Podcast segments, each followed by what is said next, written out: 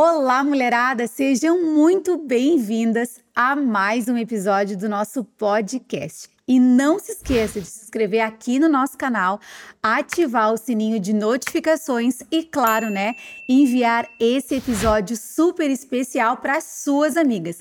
E lembrando vocês que nós temos um cupom muito especial no site da editora Geográfica, a nossa parceira que fez essa Bíblia aqui maravilhosa, linda, personalizada com o nosso Olá Mulherada. Então corram lá e verifiquem todas as novidades para vocês. E hoje está comigo aqui uma mulher muito especial, uma conexão nova de Deus, que tem me ensinado muito. E a Vanessa, quero te dar as boas-vindas. Obrigada. Fica à vontade. Muito obrigada. É um prazer imenso estar aqui conversando com você. Imagina, o prazer é meu e aprender com essa mulher, gente. Ela carrega coisas preciosas. Então, conta pra mulherada quem é a Vanessa. Eu sou a Vanessa, filha de Deus, amada de Deus, né? E sou filha, mãe, esposa e servindo a Deus há muito tempo já. E é uma alegria sempre estar aqui sentada, conversando. A mesa é um lugar de cura, né? É verdade. E é muito bom estar aqui compartilhando, falando daquilo que Deus tem dado. E eu tenho certeza que vai ser muito bom essa, essa Amém. conversa Em nossa nome aqui. de Jesus, em nome de Jesus. E como é que tu conheceu, assim, esse Jesus? Olha, eu tive uma boa oportunidade para conhecer Jesus, porque minha mãe se converteu, eu tinha dois anos. Nossa. Ela foi a segunda da, da família dela, né? Mas a, a tia, minha, uma tia minha que já era convertida, ela não tinha muito contato. Acaba que do ambiente dela, ela foi a primeira. E isso me trouxe muitas possibilidades. Eu tenho, eu tenho uma, uma memória da primeira igreja onde ela se converteu, eu acho que eu era muito pequena, é, da sala das crianças e do corredor da igreja. É, eu falo para ela assim: olha, eu tenho uma imagem daquele lugar onde você se converteu, onde você serviu lá quando eu era bem pequena. E, e a partir disso eu pude conhecer o Senhor, né? É, com muitas limitações, com muitas coisas que a- aos nossos olhos às vezes deram errado, mas no fundo o Senhor sempre esteve no controle e até o que deu errado deu certo, É né? Foi uma oportunidade que eu tive de conhecer o Senhor, de crescer nesse ambiente de influência, né? De, de contato com a palavra de Deus. E às vezes a gente brincava, né, que eu sou uma dessas ex-nada, né? Eu nunca fui, nunca fui a nenhum lugar assim, é, é, né, que, que, eu tivesse vergonha de dizer, mas ao mesmo tempo eu vejo o Senhor, né, nos desafios ali do desenvolvimento, de ser criança, de ser adolescente, de ser jovem, de me casar, né, nesse ambiente cristão. É, e o Senhor foi me guardando. E, e hoje eu vejo até o nível é, é, que eu tenho de conhecimento do Senhor foi muito por isso, assim, por, por essa oportunidade que Ele me deu de começar bem cedo, de, de ouvir sobre Ele muito cedo, de ter experiências com o Espírito Santo ainda na pré-adolescência. E isso foi realmente o que mudou a minha vida, porque no fundo o que fica são as experiências, É né? verdade. A nossa experiência com o Senhor é o que faz a gente permanecer. A gente pode ler, a gente pode saber, mas quando a gente se relaciona com o Senhor, e eu tive essa oportunidade bem jovenzinha, ainda muito tímida, e eu queria muito receber o batismo com o Espírito Santo, e eu li na Bíblia que ele batizava com o Espírito Santo e com fogo. Eu falei, então, para romper essa timidez, eu quero com o Espírito Santo e com fogo. E eu recebi a- aos 13 anos também, esse aos 13 batismo. anos. aham, tinha acabado de fazer 13 anos. Eu também. E aí me batizei nas águas e recebi esse batismo e fui dormir. Nem sei se eu dormi aquela noite. Eu saí da igreja falando em línguas e fui para casa fazendo, falando em línguas. E eu vi o Senhor me curando também de uma timidez, de algo que era foi colocado para para impedir, né, o avanço eh, daquilo que o Senhor tinha na minha vida. E nessa conta, assim, para nós, por que, assim, essa paixão por ah, análise de perfil, por comportamentos, por entender profundamente, porque ela entende muita coisa, gente. Essa mulher tem muito conteúdo aí, de entender, assim, profundamente os cinco ministérios. Porque, assim, para que, assim, onde foi que tu te apaixonou por isso e começou a estudar sobre, né, a inteligência emocional, sobre a psicanálise, né, e também o, o inconsciente da nossa mente? Sim. É, eu sempre fui uma pessoa que fez muita pergunta. Eu sempre tive muitas perguntas, inclusive lendo a Bíblia. É, então, é, eu fui mais instruída pela Bíblia do que por pessoas. E isso eu acho bom, né? Isso me trouxe uma clareza de quem Deus era e da perfeição de tudo que Deus criou. E quando eu olhava para mim e eu via as minhas imperfeições e via as dificuldades que eu passava, eu, eu pensava como pode eu viver isso sendo que Deus é isso? Uma coisa não era compatível com a outra. E, e como eu faço para ser essa pessoa da Bíblia? Como eu faço para viver o que Jesus viveu? Porque se ele foi um homem me mostrando um caminho, é porque esse caminho é possível. E aí eu olhava para Jesus e falava, eu preciso. E eu, por muitas vezes, tá? De, é, é, eu fiz orações em momentos difíceis e eu dizia, Senhor, eu preciso que alguém me ajude. Só que às vezes eu não encontrava pessoas para me para responder as minhas perguntas. E o Senhor me dava ferramentas. Todas as vezes que eu ia para o Senhor e eu pedia apoio, eu pedia ajuda naquilo, o Senhor me dava uma ferramenta. Logo que eu fui mãe, eu percebi o quão é, complicada eu estava, o quão difícil era a minha situação interna, porque não, muitas vezes não é o que as pessoas veem, mas é o que você uhum. sabe a respeito de você. E as dificuldades que você vê, vive ali na intimidade, vive na, né, no, nos relacionamentos. E quando eu me tornei mãe, eu percebi que existiam muitos, muitas feridas, muitas coisas que, que eu ainda precisava é, reorganizar na minha vida. E aí eu fui fazer pedagogia, apesar de achar que não tinha, não tinha nenhuma aptidão para ser professora de criança. E, e, não me vejo até hoje, Sim. mas eu entendo que aquilo foi algo que o Senhor me deu para aquele momento, para aquela oração, para aquele pedido. E quando eu fui estudar o desenvolvimento da criança, eu descobri que a criança não tem problema, né? Que, que os, os problemas que a criança tem são gerados pelo ambiente, pela estrutura familiar, por tudo aquilo que ela recebe dos adultos. E eu falei, então o meu filho não tem problema, quem tem problema sou eu, de hum. fato, né? E eu preciso ajustar isso, eu preciso com a ajuda do Senhor. E, e eu me via muitas vezes assim, olha, enquanto eu estava ali jejuando, buscando, orando, eu estava ali, ó, conseguia é, é, produzir os frutos do Espírito. Mas se um dia, se dois dias, se três dias eu ficasse sem, sem buscar daquela mesma intensidade, parece que o, a, a, obra da carne voltava. Uhum. E eu, eu falava para o Senhor, como? como? Como eu consigo viver de forma constante? Porque eu, eu não acreditava que essa inconstância fosse algo natural, fosse algo que, que, ah, o Senhor me fez assim. Não, o Senhor não nos fez inconstantes. Onde eu encontro essa constância? Onde eu encontro esse lugar de, de sobriedade? Onde eu consigo viver a plenitude? Porque Jesus morreu na cruz para me dar vida em abundância. Quando eu não vivo isso, eu olhava para minha vida e falava assim: eu não vivo isso. Eu estou dizendo, não foi suficiente o que o Senhor fez na, fez na cruz para mim, porque não está disponível. Eu não estou vivendo. Eu cresci na igreja, eu conheço a Bíblia, eu conheço, né? E eu não conhecia ninguém no meu ambiente que desfrutasse disso também. E aí a gente nutre esses relacionamentos com muitas desculpas, dizendo assim: ah, é assim mesmo, Deus quis. Hum. Vida né? de cristão é assim, é difícil. Isso. É, é cruz, é cruz. É isso. A vida é difícil. E aí eu falava assim, mas ele disse que seria leve. Não foi isso que ele disse. Não é disso que a palavra é, nos, nos ensina, nos orienta. Então, o que, que eu faço para viver isso? E eu comecei a orar, eu comecei a falar com o Senhor e Ele foi me dando na medida que eu era capaz de receber. Mas eu tinha muita fome, muita sede, então é, eu, eu até acho que Ele acelerou um pouco o processo. Assim, ele foi me dando muita coisa ao mesmo tempo.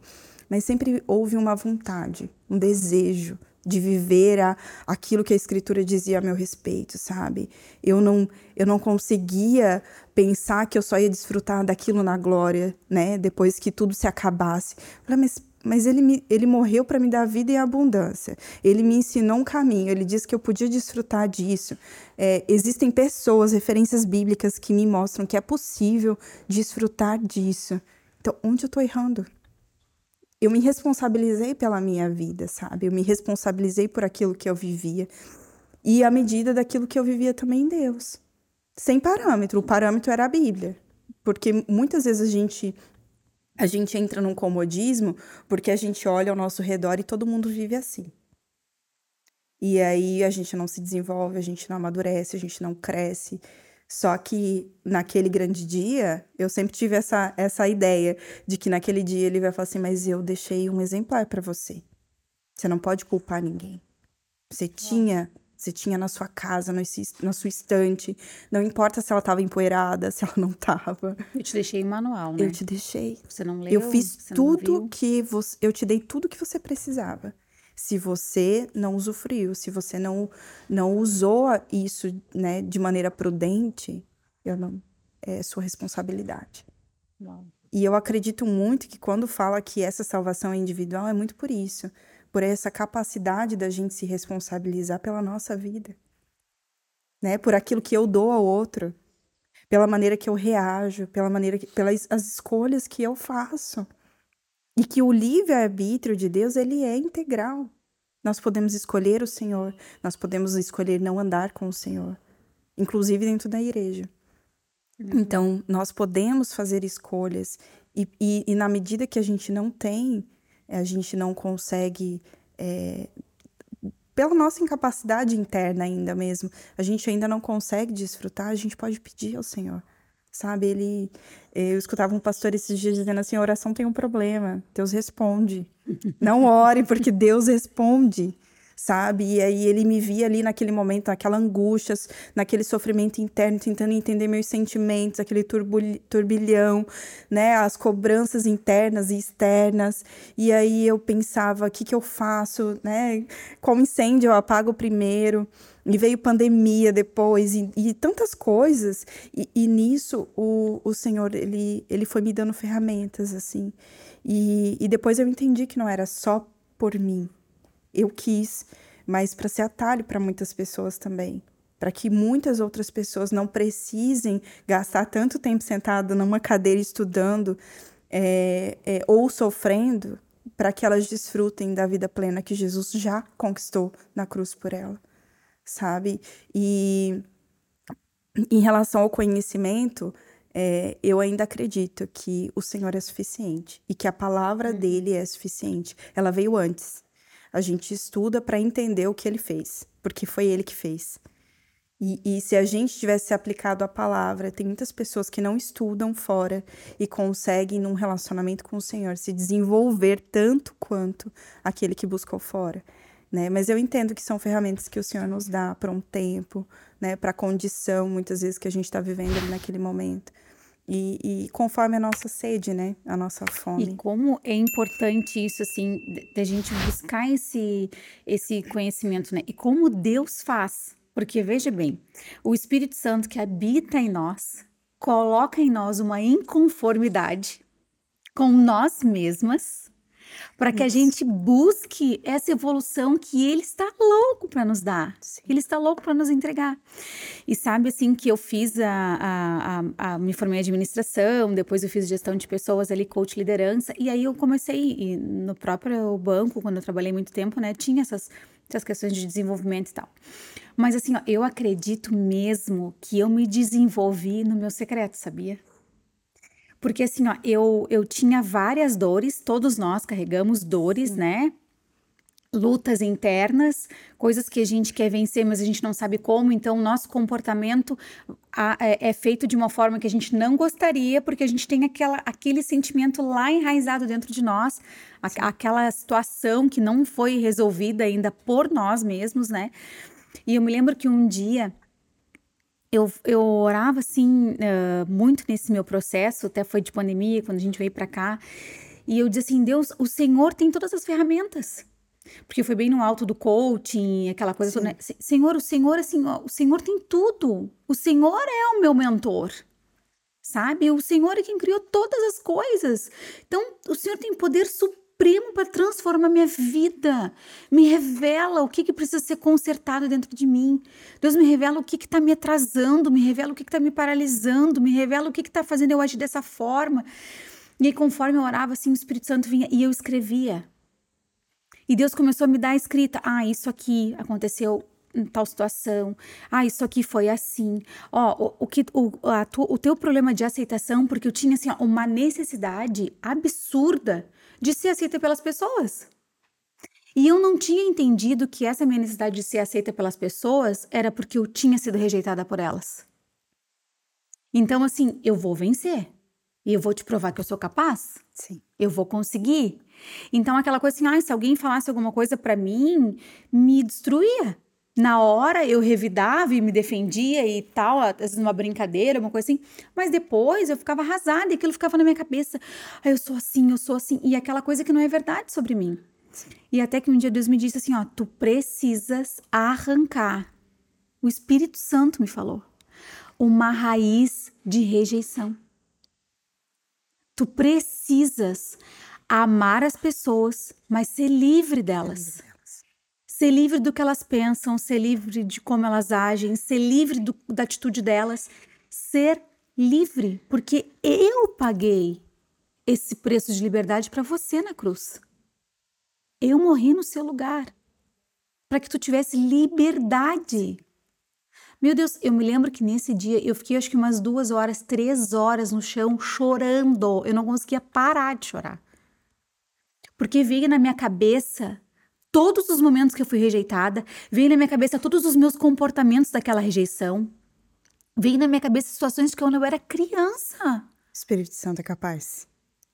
É tipo, incrível, tipo, né? Coisas assim, meu Deus, eu vivi isso. Uhum. E se for falar assim, ah, isso tem, tem técnicas até, tem. né? Que tu tem esse Nada acesso, tão eficiente. que tu, né, que tu chegue assim nesse lugar. Uhum.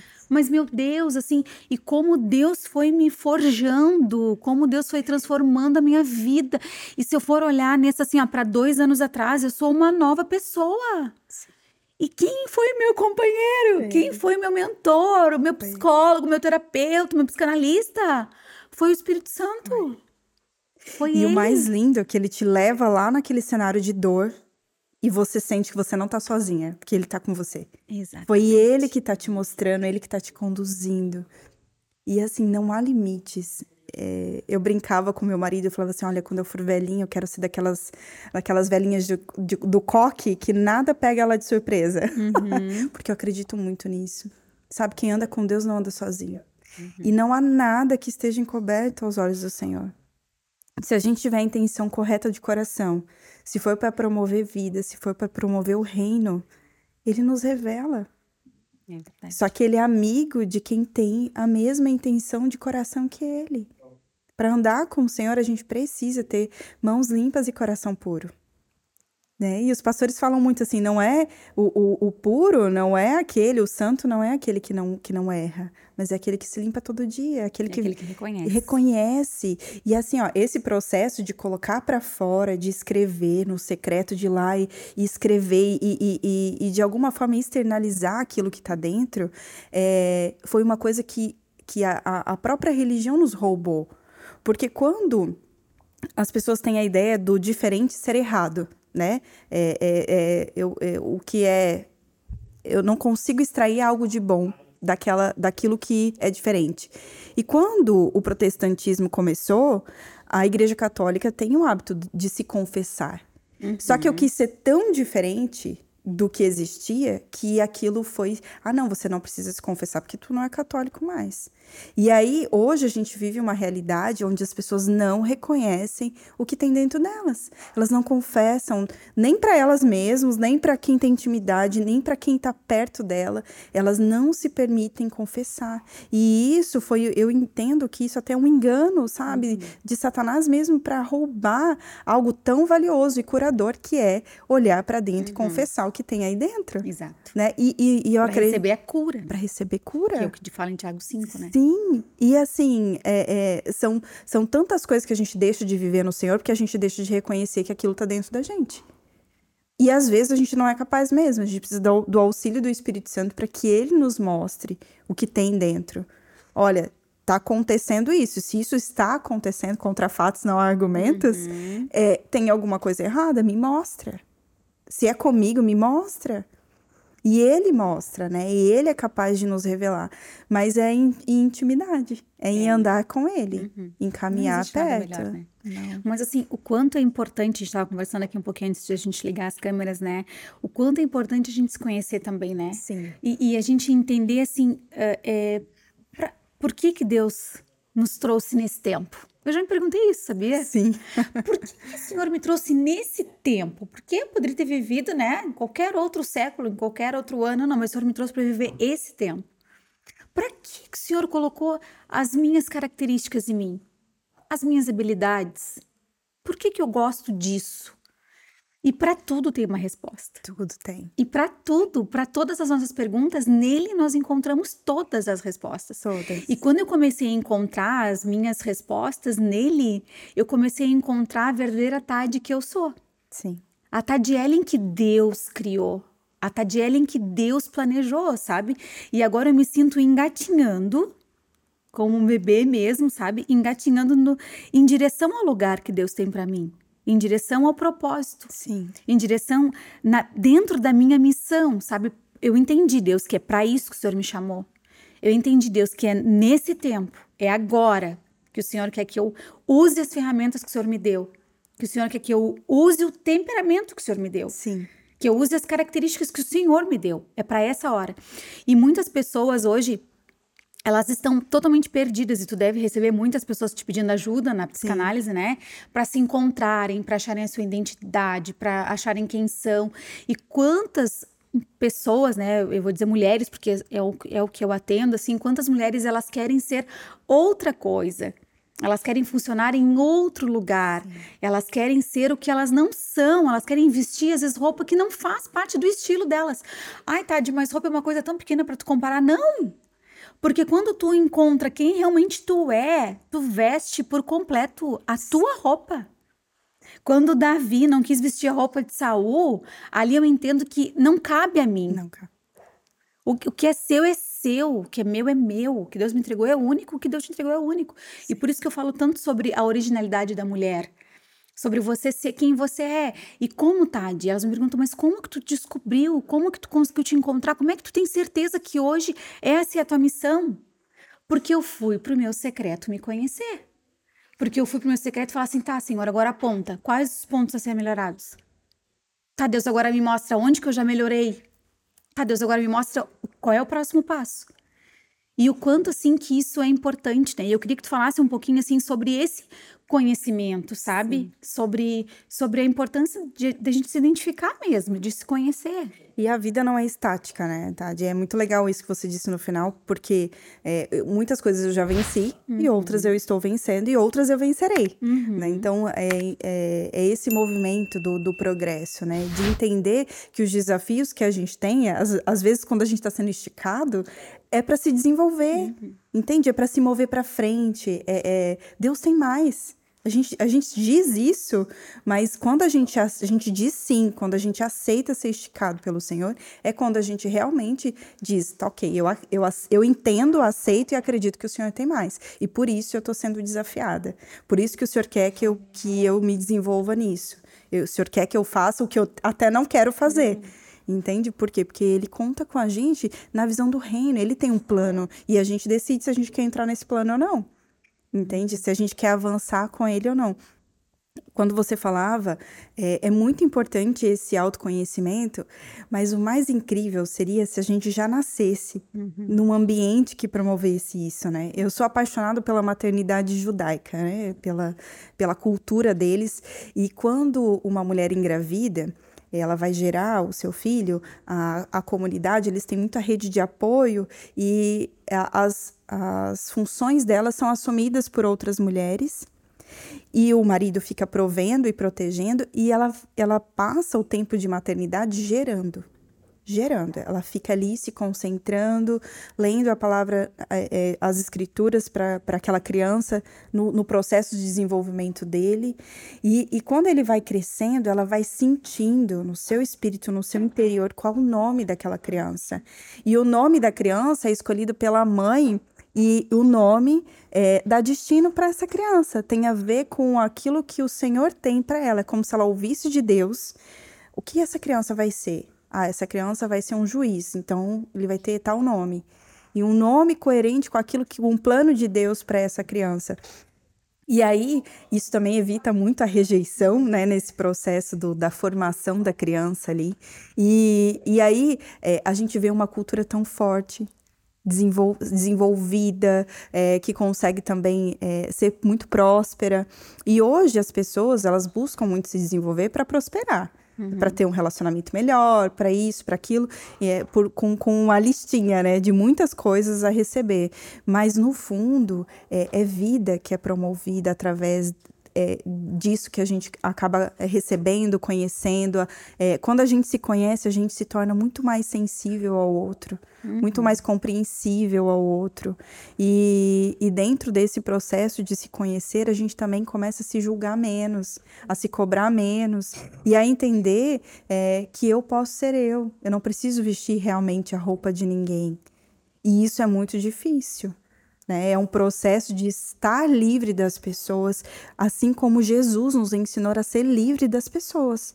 Porque Jesus, para mim, é o maior modelo de homem livre. Livre, liberdade na vida, é ser como Jesus. Por quê? Porque ele tinha um propósito, ele sabia de Deus o que ele tinha que fazer, ele tinha é, é, orientações sobre o quando, o como, o porquê, tudo, tudo estava no controle de Deus e, e estava nele. E, e, ele conseguia, inclusive, virar para sua mãe e dizer: Olha, não tenho nada com você, não é chegada a minha hora. Entende? Por quê? Porque ele se responsabilizava pela missão dele, por aquilo que ele tinha, por aquilo que, por quem ele era.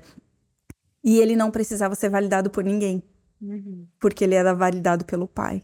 Então, muitas vezes, quando a gente se sente desvalorizado, a gente sente que a gente é, não pode ser, é, ter a nossa essência, é, ela sair de dentro da gente, por quê? Porque ela vai ofuscar, porque ela vai incomodar. Então, muitas vezes a gente guarda a nossa essência por isso.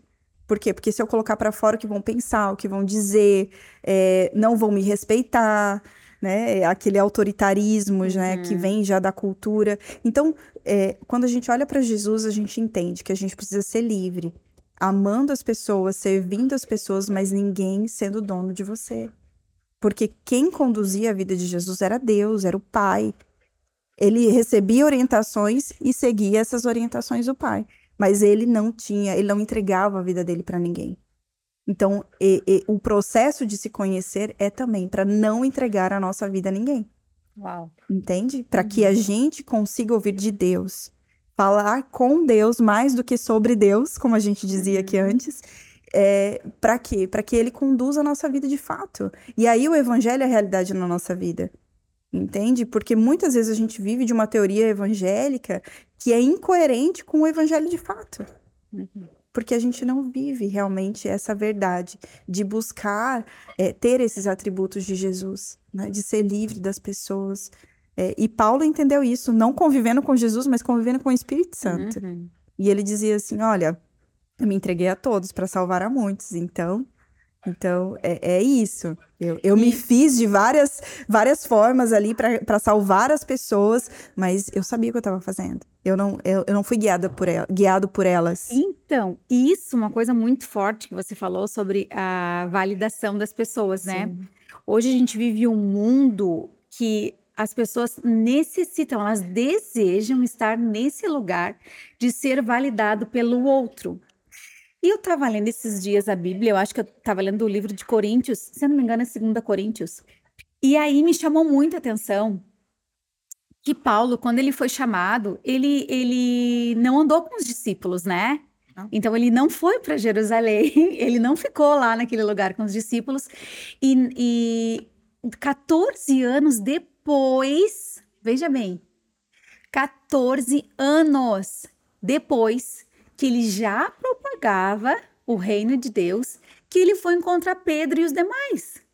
Ou seja, ele fala nesse capítulo que ele não precisava da, da validação dos homens, porque ele tinha sido validado pelo Pai. Isso. Porque ele tinha sido validado por Deus, porque ele tinha a presença de Deus. E olha aí como isso como isso nos ensina. Muito. A gente precisa ser validado pelo Espírito Santo, porque às vezes a voz do mundo, as vozes da multidão, não vão te validar. Às vezes não vão nem te encorajar, pelo contrário, vão dizer assim: não faz, vai dar errado, meu Deus, não, não vai para esse lugar, vai quebrar a cara. Enquanto Deus está te falando assim: ó, vai, filha. Sim. Vai, é esse lugar mesmo, foi para isso que eu te separei. Vai, vai, eu tô contigo, eu te sustento, eu te levanto, eu te dou tudo que tu precisa. Tu encontra em mim tudo, tudo que tu necessita para esse caminho. E olha como isso é incrível. E tu sabes que depois realmente que a gente se conhece, a gente encontra isso. E às vezes não... a gente quer voltar, mas aí a gente lembra, volta para a palavra, volta, uhum. né, para o Senhor de e não precisar de não essa validação precisar. das pessoas. E isso é libertador. É libertador. Claro que é bom a gente caminhar com alguém, né, que vai nos ajudar, que vai nos impulsionar, que vai cuidar das nossas emoções, que vai nos ajudar no sentido assim, ah, uma dificuldade. É muito bom. É melhor serem dois do que um, é, né? né? Cordão de três obras não com, com facilidade, ok. Mas a validação do céu ela é suficiente, né? Ela é. Mas é, é, as pessoas julgam muito o seu momento e querem dizer se vai dar certo ou não apenas por esse momento, por esse parâmetro, né? Do momento. Mas as pessoas não, não conhecem o seu processo. Uhum. Porque para Paulo fazer isso, primeiro ele caiu do cavalo. Uhum. então, muitas vezes, quando a gente passa do, é, de desafios, né, é, é, na vida, a gente, eu sempre lembro, Paulo caindo do cavalo. Então, muitas vezes é a gente é, sendo tombado das nossas estruturas, daquilo que a gente construiu. E, e, e os desafios vêm para nos mostrar, para ter uma revelação maior de, de quem Deus é. E aí ele, né, os céus se abrem e ele ouve a voz de Jesus, ele reconhece Jesus e fica o quê? Cego. Entende? Ele ficou cego para o mundo. Ele ficou olhando para dentro por um tempo. Uhum. Ele pôde olhar tudo que tem dentro. E aí, quando ele lá na frente vai dizer: Olha, dos pecadores eu sou o maior deles, ele tinha real consciência de tudo que ele tinha feito. Entende? De, de, de quem Deus era, porque ele ouviu aquela voz de muitas águas, ele ouviu o Senhor falando com ele, mas ele também é, passou um tempo olhando para dentro, cego. E eu, eu vejo muito a necessidade de, às vezes, estar cego, como Saulo. Uhum. Para se tornar o Paulo que uhum. Deus, que o Espírito Santo quer projetar em nós.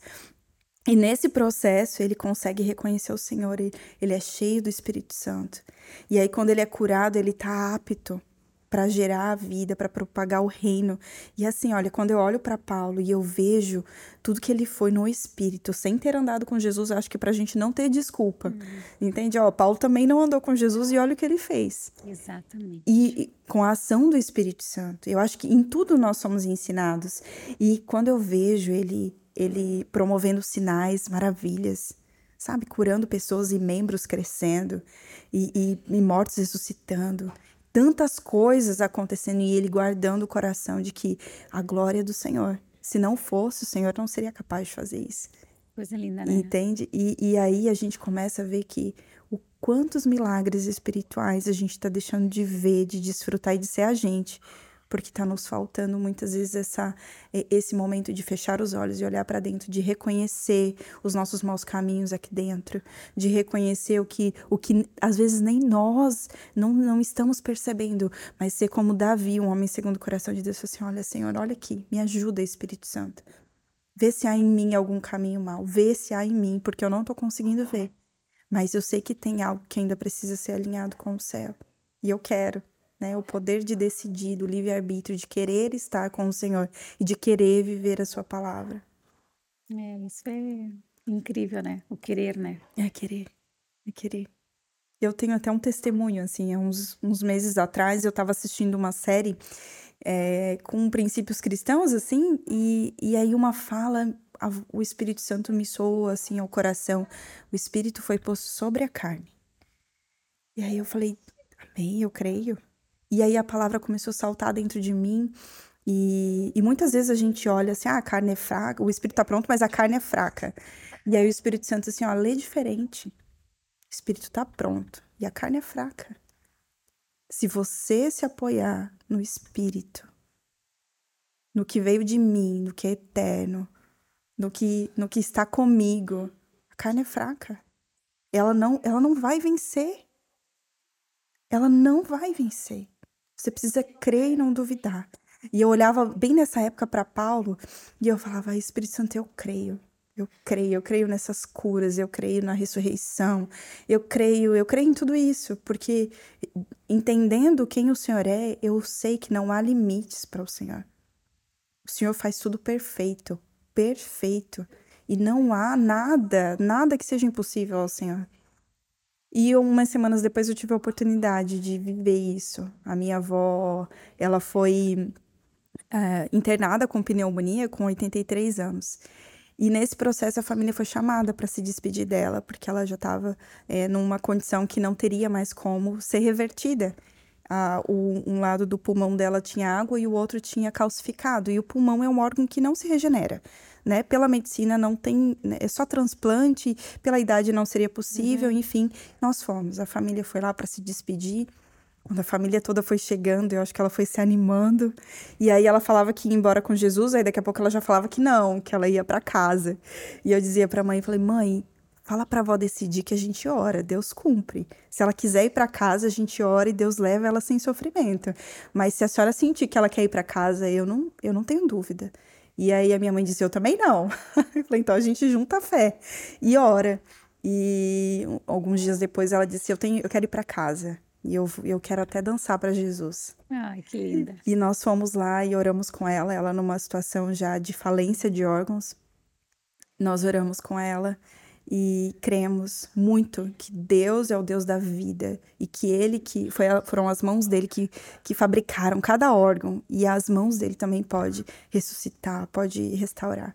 Minha avó tá viva em casa com Glória 84 anos e saiu de um cenário de falência de órgãos, de quase morte. Meu e Deus. o Senhor ressuscitou todos os órgãos dela, que para a medicina é impossível. Então, é, eu acho que o Senhor está sempre nos dando uma oportunidade de experimentar algo mais nele, de entender que se nós andarmos pelo Espírito, é, tem uma medida muito diferente. Cuidar da alma é, é essencial, é muito bom, nos ajuda, mas se a gente andar pelo Espírito, não tem nada que se compare a isso. Nada. É, meu Deus, é lindo demais, né? Nunca tinha pensado por essa analogia de que a carne é fraca, então o meu fraca. espírito vai vencer meu ela. O espírito vai vencer. E não no sentido de ceder, eu vou ceder não. a carne. Nossa. Não. É porque o, o, contexto falava um pouco disso, né? E aí a gente usa isso como, como desculpa até. Uhum. Ah, mas a carne é fraca, eu peco todo dia mesmo. Mas, ok, é, mas se eu reconheço os meus maus, os, os, meus maus caminhos, se eu me arrependo deles e não peco mais, é, o Espírito está aqui, ele está pronto. Ele está pronto. E não é sobre mim, é sobre quem Deus é. E ele me fez a imagem e semelhança dele. Eu acho que tem mais do que aquilo que eu estou vendo. Que e lindo. se descobrir, é descobrir Deus em você. Com certeza. Com certeza. Meu Deus, com certeza. Né? E como assim, o que, que tu diria para essas mulheres assim, para cuidar da sua alma, para cuidar da sua emoção, assim, como como que elas uh, se descobririam? Uma coisa que eu acho que a, a sociedade tem nos desencorajado é o sentir. Né? Principalmente mulheres. Nós, mulheres, somos comparadas ao Espírito Santo na, na, na Bíblia, né? Uhum. E, e, quando eu, eu lembro daquele filme A Cabana, uhum. que o Espírito Santo era uma mulher, era uma jardineira que cuidava das Sim, flores, uhum. né? E, e eu acho que essa é a essência do feminino sabe? É, é, é, sentir, é absorver, é perceber. Deus nos fez assim por um propósito. E as mulheres estão adoecendo, estão sofrendo, porque elas deixaram de sentir. Elas deixaram de ter essa essência. Elas podem fazer muitas coisas, mas elas não podem se distanciar da essência daquilo que Deus fez. Sabe? Então, é, eu conheço a palavra de Deus, eu tenho é, palavras a meu respeito, mas eu preciso perceber, eu preciso sentir o que tem dentro. Então, esse tempo de solitude, esse tempo de estar sozinha, ele é importante para isso. Entende? Não para a gente ficar pensando nos problemas, mas para sentir. Às vezes levar isso em oração, conseguir trazer para fora, como você fez com a orientação uhum. do Espírito Santo, isso é poderoso. É poderoso. Você colocar para fora aquilo que está dentro. Se você não tem coragem de conversar com alguém, escreve. Escreve é uma forma de você externalizar aquilo que tem dentro. E, e, e quando eu consigo sarar esse sentir adoecido, ele vira força. Ele vira a alegria da casa, ele vira é, a intensidade que às vezes o ambiente precisa, ele vira a risada alta, entende? Uma mulher calada, sofrendo, ela, ela não consegue desfrutar daquilo que Deus fez para ela. Hum. Então, Nesse processo de se conhecer é sentir, é sentir o que tem dentro, é perceber. E se você não tem ajuda, não pode pagar por ajuda, você pode olhar para dentro e pedir para o Senhor vir. Uhum. Você pode pedir para o Espírito Santo vir e te mostrar e te, e te orientar. E se naquele momento você não conseguir ouvir a voz dele, ele vai enviar alguém. Ele vai enviar uma ferramenta, ele vai te dar na medida daquilo que você está precisando, que você é capaz de, de absorver, de receber. Mas assim, não tem uma vez, né, Tade, que a gente não vá para o Senhor com fome que ele não nos sacie. Uhum. Com certeza. Entende? Então, aumentar esse sentir para perceber o que, tá, que tem dentro. É esse fechar os olhos para o externo, olhar para dentro, para encontrar o Senhor dentro da gente. E ele está aqui. Né? E, a, e, e essa autoimagem destruída vem de não reconhecer o Senhor em nós. Uhum. E o pior disso é que eu não reconhecendo Ele em mim, eu não reconheço Ele em ninguém. Eu não sou capaz. É o próximo como a mim mesmo, sempre. Na medida que eu me desenvolvo, que eu encontro o Senhor, eu consigo ter bons olhos aos outros. Eu consigo é, fazer com que é, Ele também seja promovido com aquilo que me promoveu. Uhum. É isso. É sobre fazer primeiro em você para depois ser através de você. E, e, não tem como, né? Porque não tem como tu querer alimentar alguém se tu tá com fome, né? Não. Não tem como. Então, você vai aumentar é, a fome dela, né? Exato. Porque o assunto vai ser esse, uhum. né? A escassez. Eu acredito fome. assim que Deus ele nos chama para transbordar. Sim. Ele não nos chama para compartilhar, para dividir. Mas ele nos chama para multiplicar e para transbordar, entende? Até porque quando eu, eu, eu dou o que eu tenho, eu fico sem. Eu fico sem. É como se assim, ah, o fulano tá sem vida, deixa eu tirar um pouco de vida de mim e colocar nele. Só que eu fico sangrando, porque eu arranquei um pedaço. Entende? Eu acho que não é sobre isso. Uhum. Às vezes a gente está numa condição tão difícil internamente que você não é capaz de dar nada a ninguém. Uhum. Então se, se restaure, né? É, peça para que o Senhor te, te, é, te coloque de novo no centro da vontade dele, naquilo que ele, que ele te criou para ser. Busque isso no Senhor. Porque hoje recurso não é desculpa. Informação a gente tem de monte, hum. mas se a gente orar e o Senhor nos conduzir, é, a gente vai, vai ter pessoas, nós temos informações, nós temos muitas coisas que nos auxiliam, mas eu ainda acho que Ele é suficiente Com e certeza. que a palavra dele também é suficiente. E eu acho, assim, que o desejo de mudança, né? Sim. Porque tu sabe, assim, que eu converso com muitas mulheres, tu deve atender muitas também, tem umas, assim, que não demonstram um desejo de mudar, sabe? Hum. Tipo assim, ah, eu sou assim e, e não consigo mudar. Já tentei uma vez e não consegui, então acho que não vai dar. E, e aí eu vou levando a vida como tá mesmo, sabe? E aceita a, a, a, as migalhas que caem da mesa, sabe? E, e não foi para isso, assim, não. sabe? Que Deus morreu na cruz, foi para isso. Não. Acha que ele sofreu tudo que ele sofreu para isso, sabe? Então, eu acho assim que o desejo de mudar, ele tem que estar tá junto. Eu quero, eu, eu quero evoluir como pessoa, eu quero evoluir como esposa, eu quero evoluir como mãe, eu quero evoluir como empreendedora, como chefe, como gestora, como líder, como pastora, sabe? Eu quero evoluir, eu, eu quero todos os dias, assim, eu. Esse, esse final de semana a gente foi.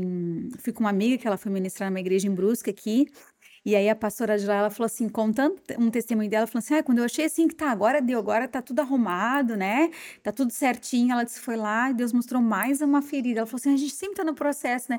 E eu falei pela pastora, vai ser sempre, a gente sempre vai estar no processo, né? Sempre, todos os dias. E o importante é entender que nós vamos estar no processo e aceitar o processo e usar desse processo para evoluirmos, né? E não para dar desculpas. E não né? para dar desculpas ou para retrocedermos ou para olhar para trás ou para voltar, não, não vou. Porque muitas mulheres, quando começaram o processo de autoconhecimento e de cura, e assim com Deus, um secreto, né? Elas assim, tá, tá doendo muito. Hum. Dói muito, meu Deus, dói muito. Eu, eu me lembro que quando eu passei lá em 2017, o meu primeiro baque, assim, como Espírito Santo, ele mandou eu me olhar no espelho. E a dizer para aquela mulher como ela se via. E eu até me emociono porque, assim, ó, eu me via muito feia.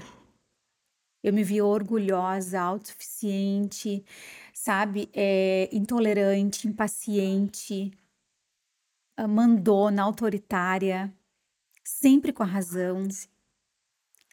E eu falei tudo isso para aquela mulher. E aí o Espírito Santo falou assim: e o que mais? E eu vou dizer assim: nunca mais tu vai ser isso que tu era agora eu vou começar o processo de transformação na minha vida. E foi um dos momentos mais difíceis da minha vida, porque assim, ó, foi recém eu, que eu lendo a gente estava passando por uma turbulência no nosso casamento. Então, se eu fosse olhar com os meus olhos humanos, seria o pior momento para me avaliar. Seria o pior momento para eu me olhar no espelho. Porque eu poderia, eu tinha todas as ferramentas para me vitimizar. Para dizer, coitadinha de mim. Coitadinha de mim, olha, coitada de mim, fiz tudo certo, mas olha o que está acontecendo na minha vida. Não, e foi naquele momento que aos meus olhos impróprios eu estava totalmente quebrada. Sim. Eu estava totalmente assim, ó. Ou o senhor vem aqui e faz tudo novo, ou o senhor me leva. Porque do jeito que tá, eu não quero mais. E eu não quero mais viver do jeito que eu tô vivendo, eu não quero mais continuar nesse lugar. Ou o senhor faz tudo novo. E foi um momento muito doloroso da minha vida. E como dói o processo, como dói, meu Deus, quando Deus me mandou ligar para as pessoas, fazer caminho de volta, pedir perdão, eu disse, mas para aquela pessoa, eu não fiz nada para ela, ela se sentiu ofendida. E Deus é para aquela pessoa. E como foi doloroso, sabe, o meu processo, mas eu posso te dizer assim que valeu tanto a pena, eu faria tudo de novo.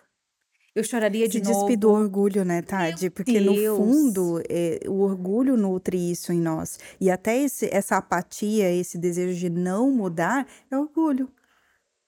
É orgulho.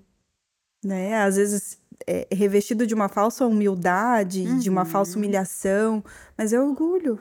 É orgulho porque eu não preciso reconhecer, eu posso continuar do mesmo jeito. E a tristeza é o sentimento mais reflexível que tem.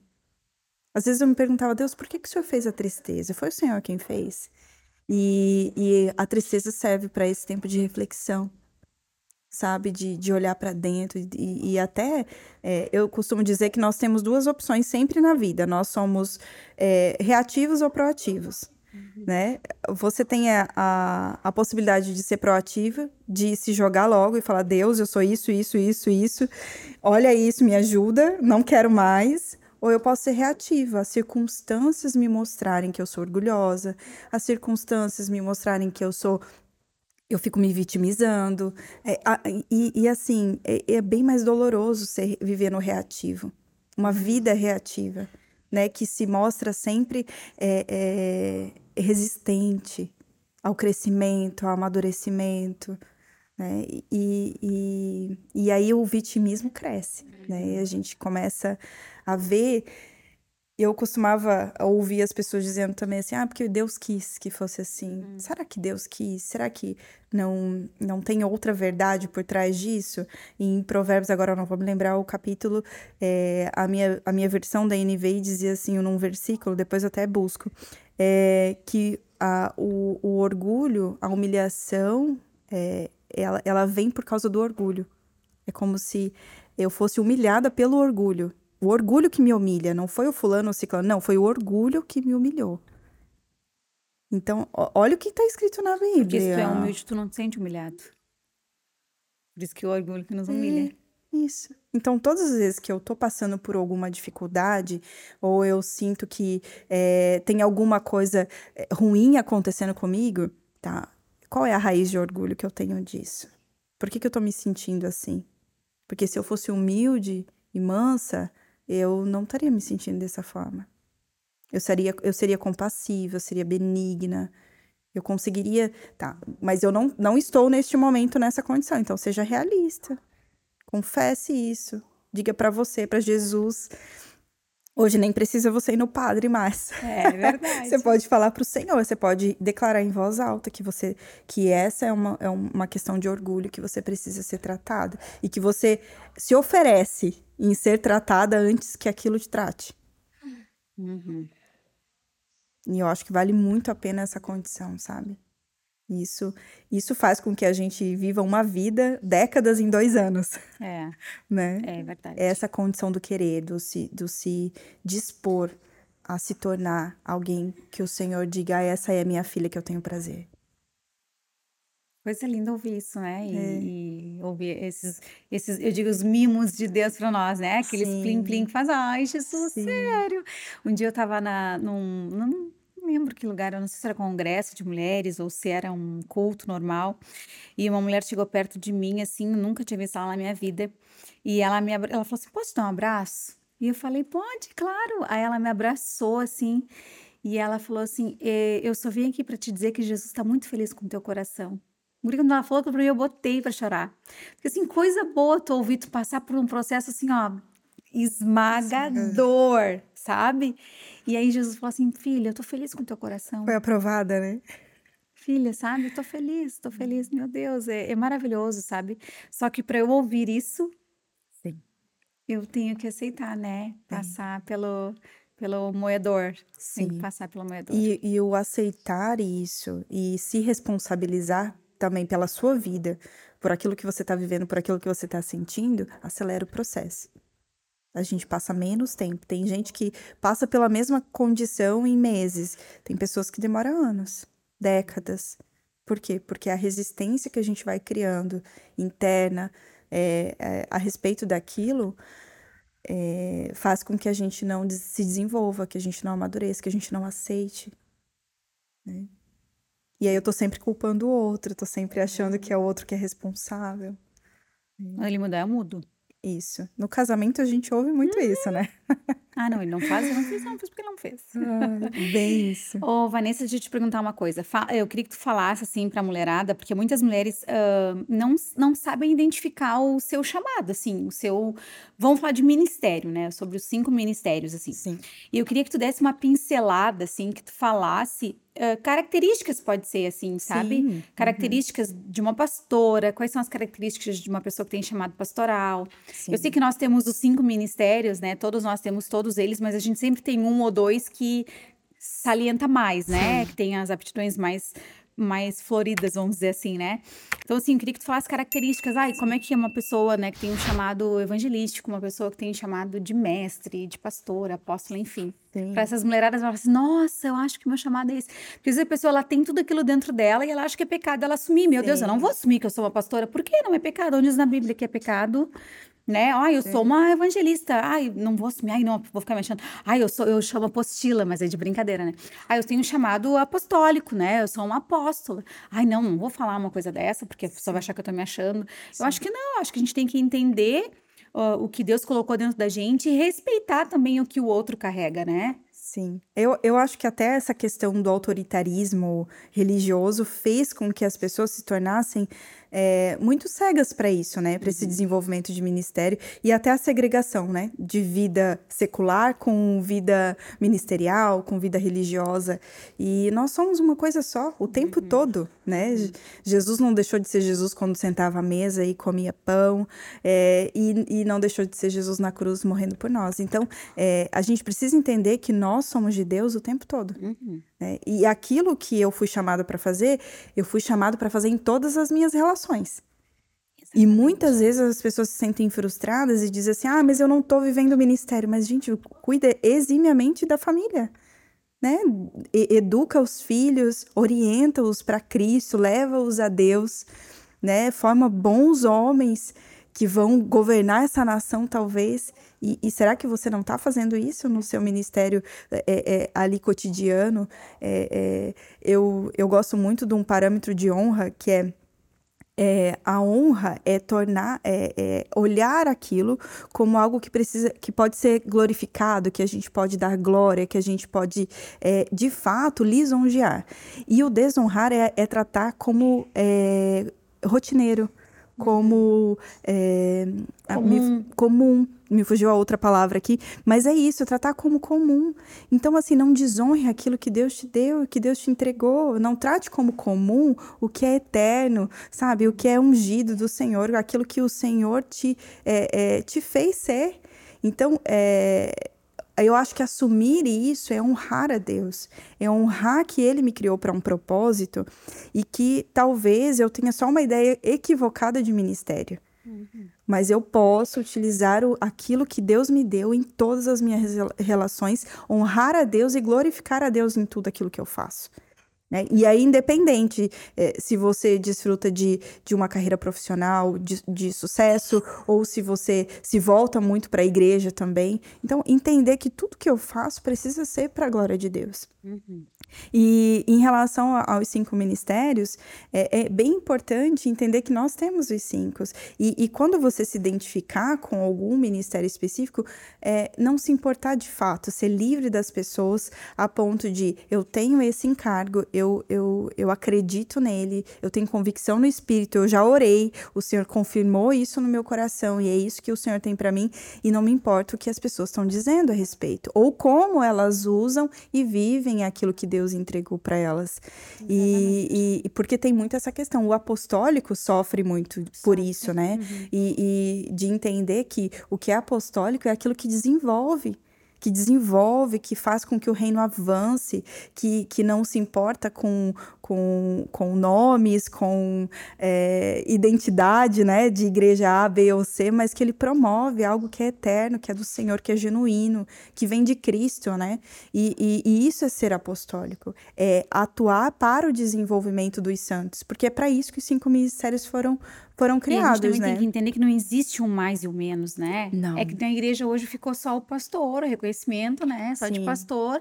Poucas denominações reconhecem outros, né? E o apóstolo que está vindo de uns anos para cá, faz Sim. pouco tempo para cá. Assim, e que né? sofreu muitas é, represárias também, uhum. né? Da, do, do, cenário por conta de, de ideias equivocadas também. Uhum. Enfim, mas o apostólico é aquele que desenvolve pessoas. É aquele que foi chamado para desenvolver pessoas que ele não consegue conversar com alguém, que não quer mudar e tem dificuldade de lidar com aquilo. Fala, como que você não quer mudar? Como que você não quer vencer isso? Como que você não quer é, avançar nisso? Olha as promessas, olha isso, olha aquilo, olha o que Deus disse, né? E, e muitas vezes vem dessa, é, desse sentimento de não se conformar mesmo com essa situação, de entender que existe um progresso em Deus, que existe um avanço e que existe algo em Deus que, que vai fazer com que a gente melhore, que a gente se torne cada dia mais parecido com Cristo.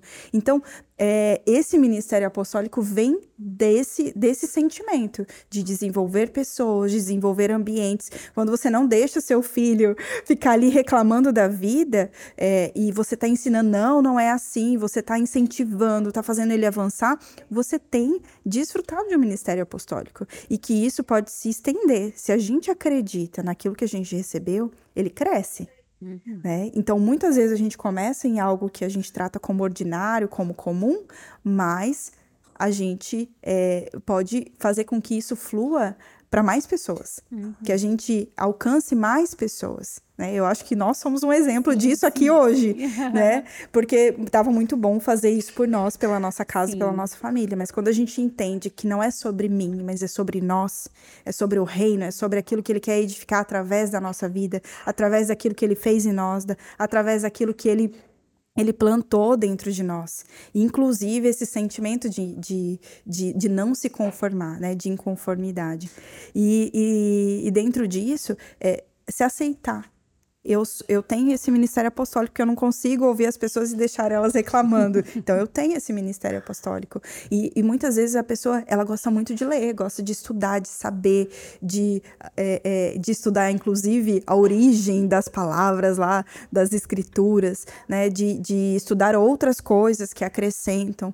É, isso também vem de um ministério, que é o ministério do mestre que se satisfaz no conhecimento, que ele não precisa mudar ninguém, que ele não precisa uhum. trazer muitas vezes isso para fora, mas ele se satisfaz em saber, em ter aquilo dentro dele e que para um momento específico o Senhor quer usar o Senhor quer usar para instruir, para edificar, né, para consolidar muitas vezes o ministério de alguma outra pessoa que não tem muito fundamento, que não tem base, e que dentro dos cinco ministérios ele serve como esse apoio de sabedoria, de, de, de promover solidez mesmo nos ministérios, né, de, de, de incentivar, de ser é, essa fonte, né? Muitas vezes até de orientação, de conhecimento. E o mestre tem isso, essa sabedoria que vem de uma busca interna. Por que, que eu quero muito saber? Por que, que eu quero tanto ler? Por que, que eu quero tanto é, é, é buscar esse conhecimento? Aquela vem. Que pergunta, ela sabe tudo, sim. Ela sabe.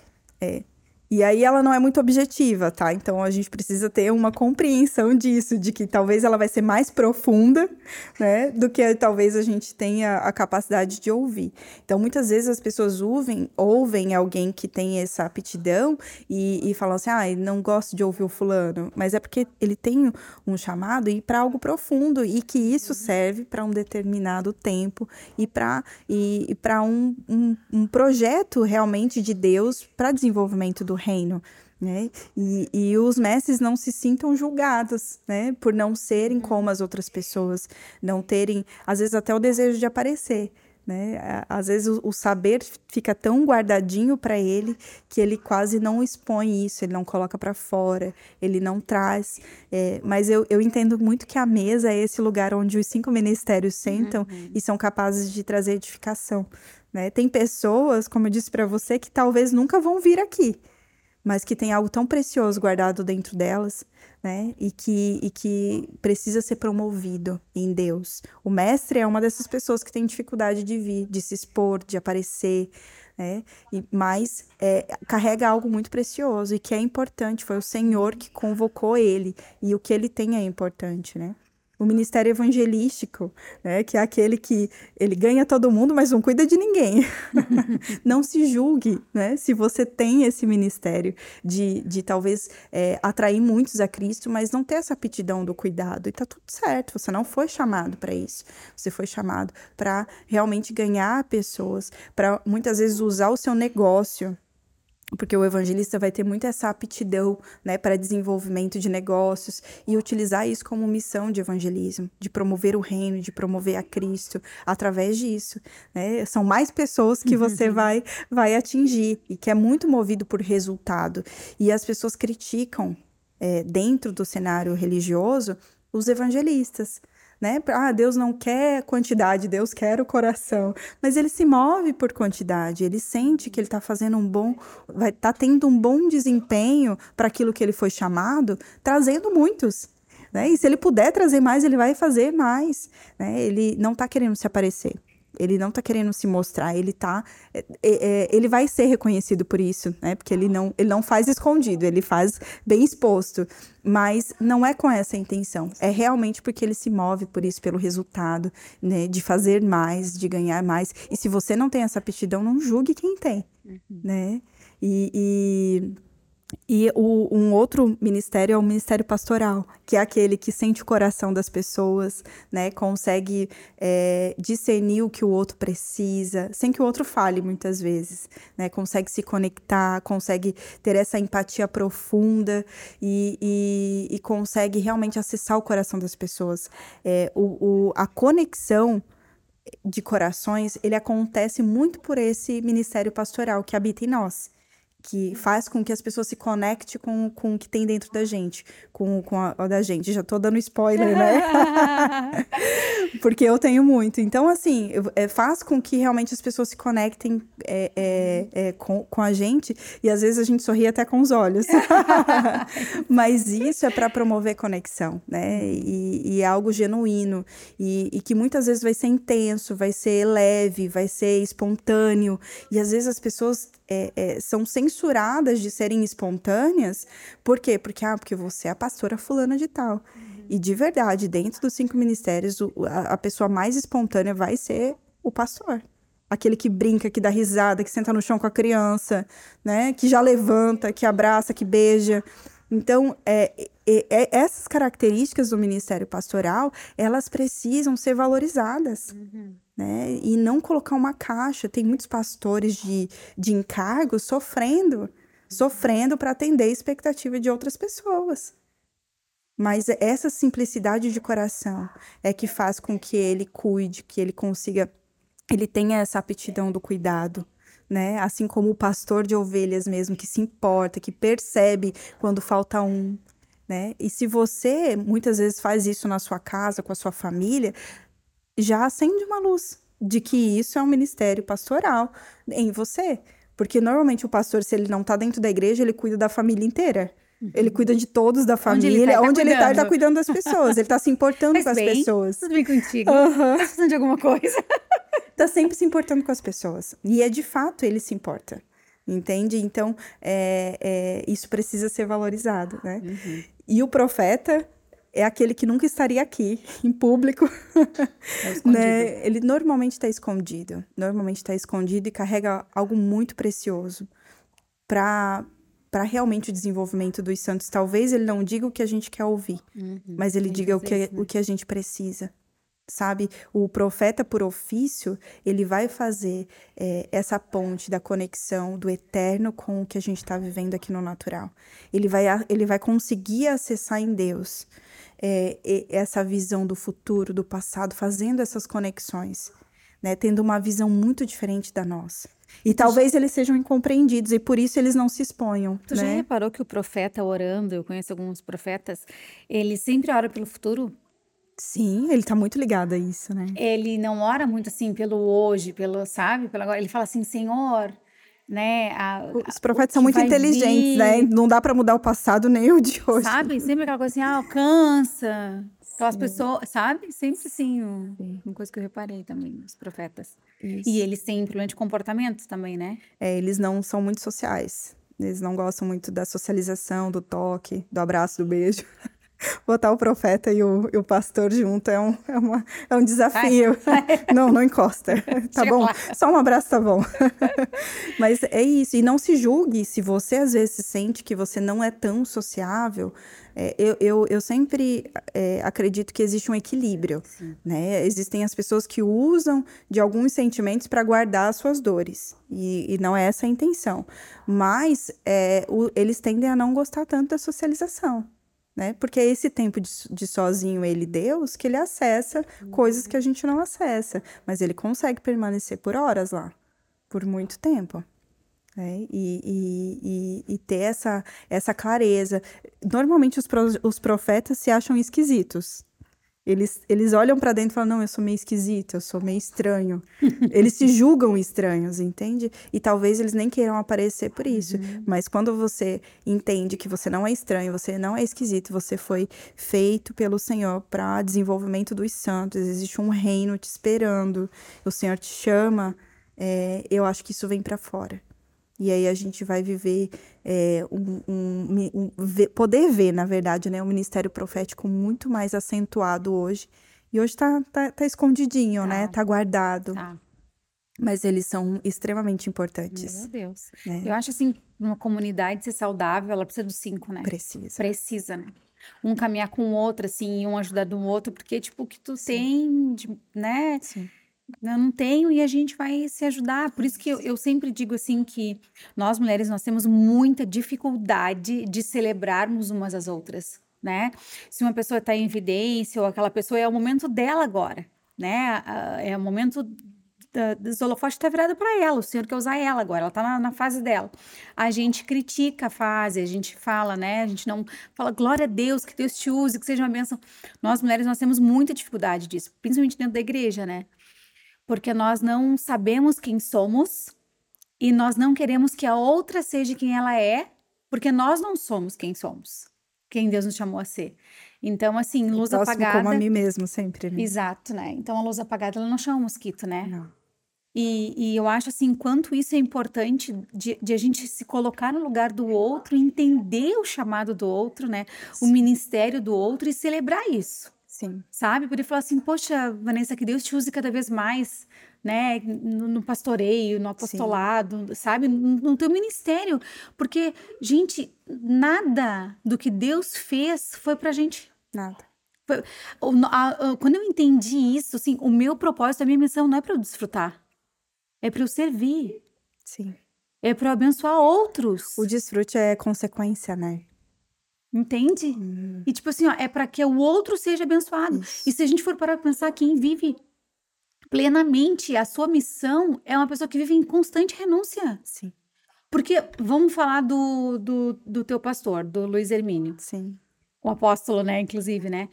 Aquele homem viaja para tudo que é lado. Sim. Assim, ó, sempre tá viajando para cá, para lá. Quando tá aqui, tá ministrando, tá com encontro com pastores. Aquele homem tá se doando o tempo inteiro pro outro. E é, ele tem pouquíssimo tempo com a família, com os filhos, com os netos para desfrutar. Entende? Então, assim, ó. E ele sempre diz que isso não cansa. E porque isso... ele tá funcionando onde Deus chamou. Sim. Então é leve. E sabe quem Deus é, né? Eu acho que isso é tão importante saber quem Deus é para mim. Ele é suficiente e eu estou aqui por ele. Eu não estou porque o fulano tá me chamando. Eu não vou viajar porque o fulano me chamou. Não, eu estou porque eu estou numa, numa missão e quem me chamou foi o Senhor. Exato. Quem tá me levando lá naquele lugar foi o Senhor. Exato. Né? E, e quem, quem tá me convidando foi o Senhor, não foi, não foi o fulano. Exato. Não foi uma pessoa A e B. Eu acho que quando a gente começa a pensar assim, a gente começa a romper realmente os nossos limites. Porque não foi o fulano que fez essa conexão, foi o Senhor. Uhum. Entende? Então, entender, é, a gente fala que ah, é o Senhor que está no controle de tudo. Será que ele está mesmo? Será que você realmente acredita nisso? Se ele está no controle, o que, que ele está querendo me ensinar com isso? O que, que ele quer de mim aqui? Por que, que isso está acontecendo aqui? Né? Então a gente começa a ir para o Senhor para de fato viver para o Senhor. Uhum. E aí a gente para de viver as para as pessoas. Exato.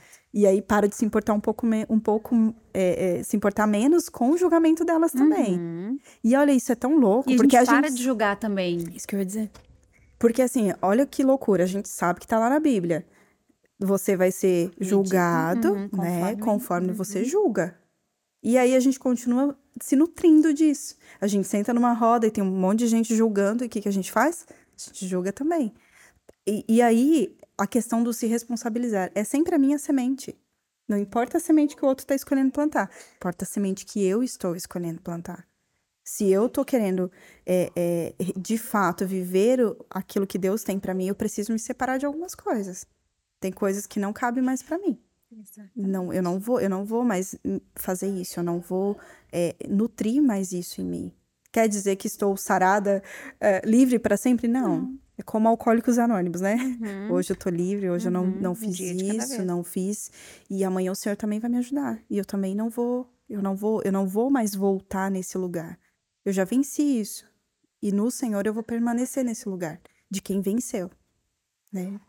Exatamente. É isso. Que coisa linda! Obrigada por Nada. tudo. Obrigada por esse tempo aqui, né? Obrigada por ter me ensinado tanto, por ter reafirmado o meu ministério, né? Os meus, que eu tenho mais de um, todos temos, né? Sim. E é tão bom assim a gente receber também, outra pessoa perceber em nós, né? O Sim. que a gente carrega, como a gente se comporta, o que a gente é isso acaba testificando do que Deus tem feito, né? Sim, com E certeza. é tão bom assim, né, a gente poder olhar umas para as outras e poder encorajar. Eu amo Sim. encorajar pessoas, né? Não qual será o meu ministério, né? Sim. Eu amo encorajar, eu acho assim que todos nós fomos chamados, entende? Todos nós e, e todos nós uh, devemos fazer algo para o reino de Deus precisamos Precisamos. estar nesse lugar, a gente se sente útil nesse lugar, a gente se sente é, importante nesse lugar, sabe? Porque não é sobre nós, né? Mas é sobre Ele. E quando tu começa a receber os testemunhos, as transformações, e o que Deus fez na minha vida, e o que Deus tem feito, através da nosso sim, da nossa disponibilidade, sim. isso é um romper, né? Sim. Então, que a gente possa, né, cada vez estar mais chegada aos pés dele, para que ele nos use cada vez mais, né? Que Deus te use cada vez mais nesse novo ciclo da tua vida, né? Sim, com Que agora estás vivendo uma, uma nova fase, uma nova etapa, né? Sim. Que Deus te use cada vez mais, né, para encorajar mulheres, né, para direcionar, né, para para ajudar aí nas, nas feridas dos corações, Sim, que Deus te usa muito para isso, né? E que obrigada pelo teu sim, obrigada pelo teu tempo de estar aqui, né? Obrigada mesmo, de coração. E eu tenho um presente para te entregar. Obrigada. Que é da editora uh, Geográfica, Bíblia e também uma t-shirt do Olá Mulherada, obrigada. né? É o kit completo. Obrigada, obrigada, Tade, pelo seu carinho. Obrigada Imagina. por me receber. E é muito bom é, a gente estar tá aqui fazendo aquilo que Deus nos chamou para fazer, né? É. E eu costumo dizer que é só a gente dizer sim. A gente diz sim, o Senhor vai colocando o chão e as coisas vão acontecendo. A gente dá o primeiro passo e o Senhor vai vai realmente fazendo tudo que ele quer fazer. E não há limites para o Senhor. Não há limites para aquilo que Deus quer fazer na sua vida, para aquilo que ele planejou para você, né? A gente a gente faz planos, mas o, o, o decreto vem do Senhor. Amém. Tá bom? Amém. Obrigada, Amém. obrigada. Glória a Deus. Mulherada, que coisa linda! Encaminhe esse episódio para suas amigas, porque eu tenho certeza que assim como Deus estava aqui, o Espírito Santo aquecendo nossos corações, falando conosco, ele estava aí com você também e ele também quer alcançar o coração da sua amiga. Tá bom? Um beijo e eu te espero daqui a 15 dias. Deus abençoe.